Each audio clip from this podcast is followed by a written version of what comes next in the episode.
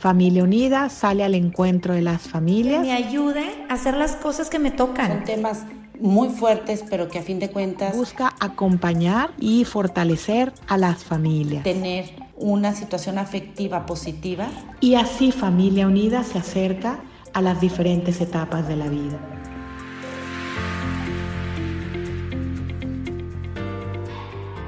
Soy el padre Jorge Enrique Mújica y nuevamente les doy la bienvenida a este podcast, el podcast de Familia Unida acompañándote en tu vida. Qué maravilloso poder tener la oportunidad de saludarles y tratar de enriquecer también desde el ámbito de la vida espiritual la vida familiar. En este caso, cada viernes vamos a profundizar en diferentes en diferentes prácticas cuaresmales. Vamos a comenzar hoy con la práctica del ayuno, explicada de una manera, espero, diferente para todos, de forma que la comprendamos también desde el punto de vista, como lo es, del amor. Comenzamos. Conforme vamos avanzando en la vida, vamos conociendo más acerca de ella. Y en esta vida, dado que en cierta forma es cíclica porque aunque todos los años son nuevos, todos los años tienen más o menos las mismas fechas, las mismas conmemoraciones. Y una de ellas es la cuaresma. Para muchos niños, adolescentes, jóvenes, todavía se trata de la aventura de descubrir un poco mejor un periodo como este. Pero para los grandes puede haber también el reto de redescubrir mejor este tipo de periodos que no son simplemente como requisitos para avanzar en el año. Son momentos que en este caso, en el caso concreto de la iglesia, se convierten en oportunidades de bajar a algo todavía más profundo de la vida, de forma que lleguemos mejor preparados para otros momentos sucesivos, como en este caso la Pascua de Resurrección. No hay Pascua de Resurrección sin Viernes Santo y sin todo este periodo previo de los 40 días que supone la cuaresma. Justamente para ayudarnos tanto a profundizar con el conocimiento como a vivir mejor de una manera más experiencial, la Iglesia durante muchos siglos ha recomendado tres prácticas como lo son el ayuno, la limosna y la oración. No es que sean solamente prácticas recomendadas para la cuaresma, pero la cuaresma nos dan una oportunidad de vivirlas más en profundidad. Ciertamente esto no es una invención de la Iglesia. La práctica del ayuno, de la oración y de la limosna está recogida, por ejemplo, en el Evangelio de San Mateo, en el capítulo 6. Es Jesús ahí el que nos habla de estas tres prácticas que se convierten como en oportunidades no solamente de vivir un periodo del año. Esto no es como poner el arbolito de Navidad y después una vez que termina la Navidad quitarlo. Se trata de la formación de, hábitos. Y hoy quisiera profundizar con ustedes en una de esas prácticas que es el ayuno. Pero no quisiera profundizar en un sentido intelectual de que nos quede entendido esto, porque no se trata de eso. Yo lo quiero explicar más desde, desde un ámbito que es el ámbito del amor. Y el ámbito del amor nos ayuda a entender mejor el ayuno por esta razón. Hay un mandamiento de la iglesia que es el mandamiento de ayunar y abstenerse de comer carne. El ayuno en la Iglesia Católica está prescrito para todas las personas mayores de edad y hasta los 60 años, solamente en dos fechas del año, el miércoles de ceniza y el viernes santo. Son los únicos días en que está prescrito por mandamiento el ayuno. Y la abstinencia, que en este caso es de carne, está prescrita especialmente todos los viernes de, del periodo de cuaresma.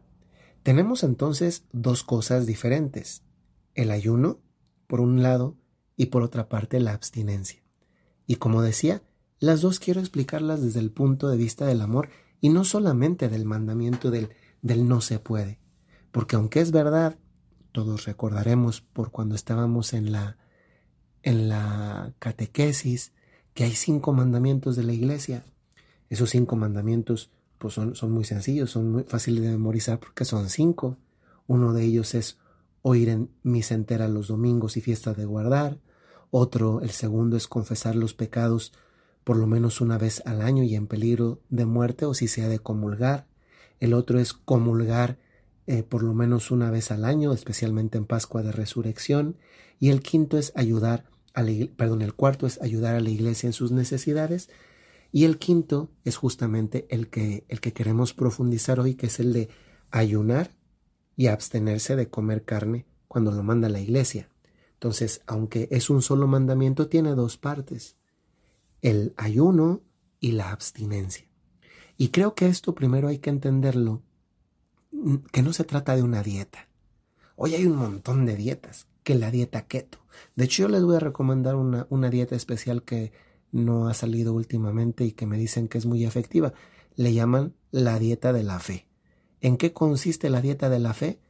Pues consiste en que tú comes de todo y esperas un milagro. pues no sé si haga mucho efecto, yo creo que lo más seguro es que no, pero hay muchos tipos de dietas. Esta naturalmente era una broma. Que la dieta keto, que la dieta de test, que la dieta eh, del vibri, que la dieta de... Hay un montón de tipos de dietas. Pero esto no es una dieta. La dieta la haces con la intención de adelgazar. El ayuno no se trata de una dieta. El ayuno se trata de un acto de amor. No hay nada más legítimo que comer. Y no hay nada más legítimo porque esto viene del, del, cuidado de la propia vida. Necesitamos comer. El ayuno entonces no consiste en no comer nada.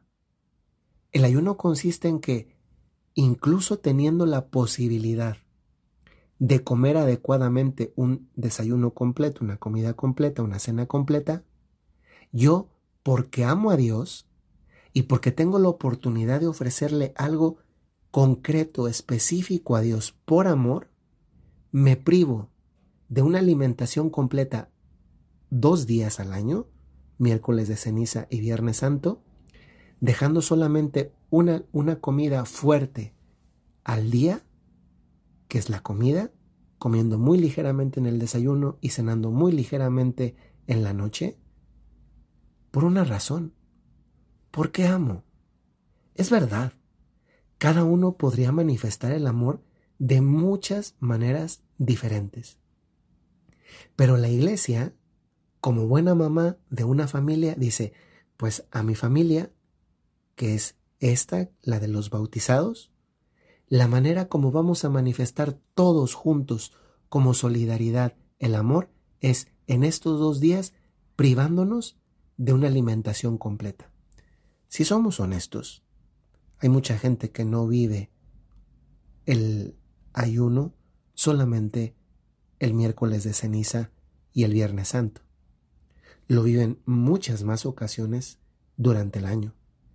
Tantas personas que no tienen absolutamente de comer y que en pleno siglo XXI sigue habiendo personas, niños, muchos de ellos, que mueren por hambre. Eso es algo que, que realmente ya no solamente nos da la posibilidad de ofrecer algo por amor a Dios, sino que incluso nos hace solidarizarnos con los padecimientos, en este caso, en el comer, al no tener cómo hacerlo, de nuestros hermanos los hombres.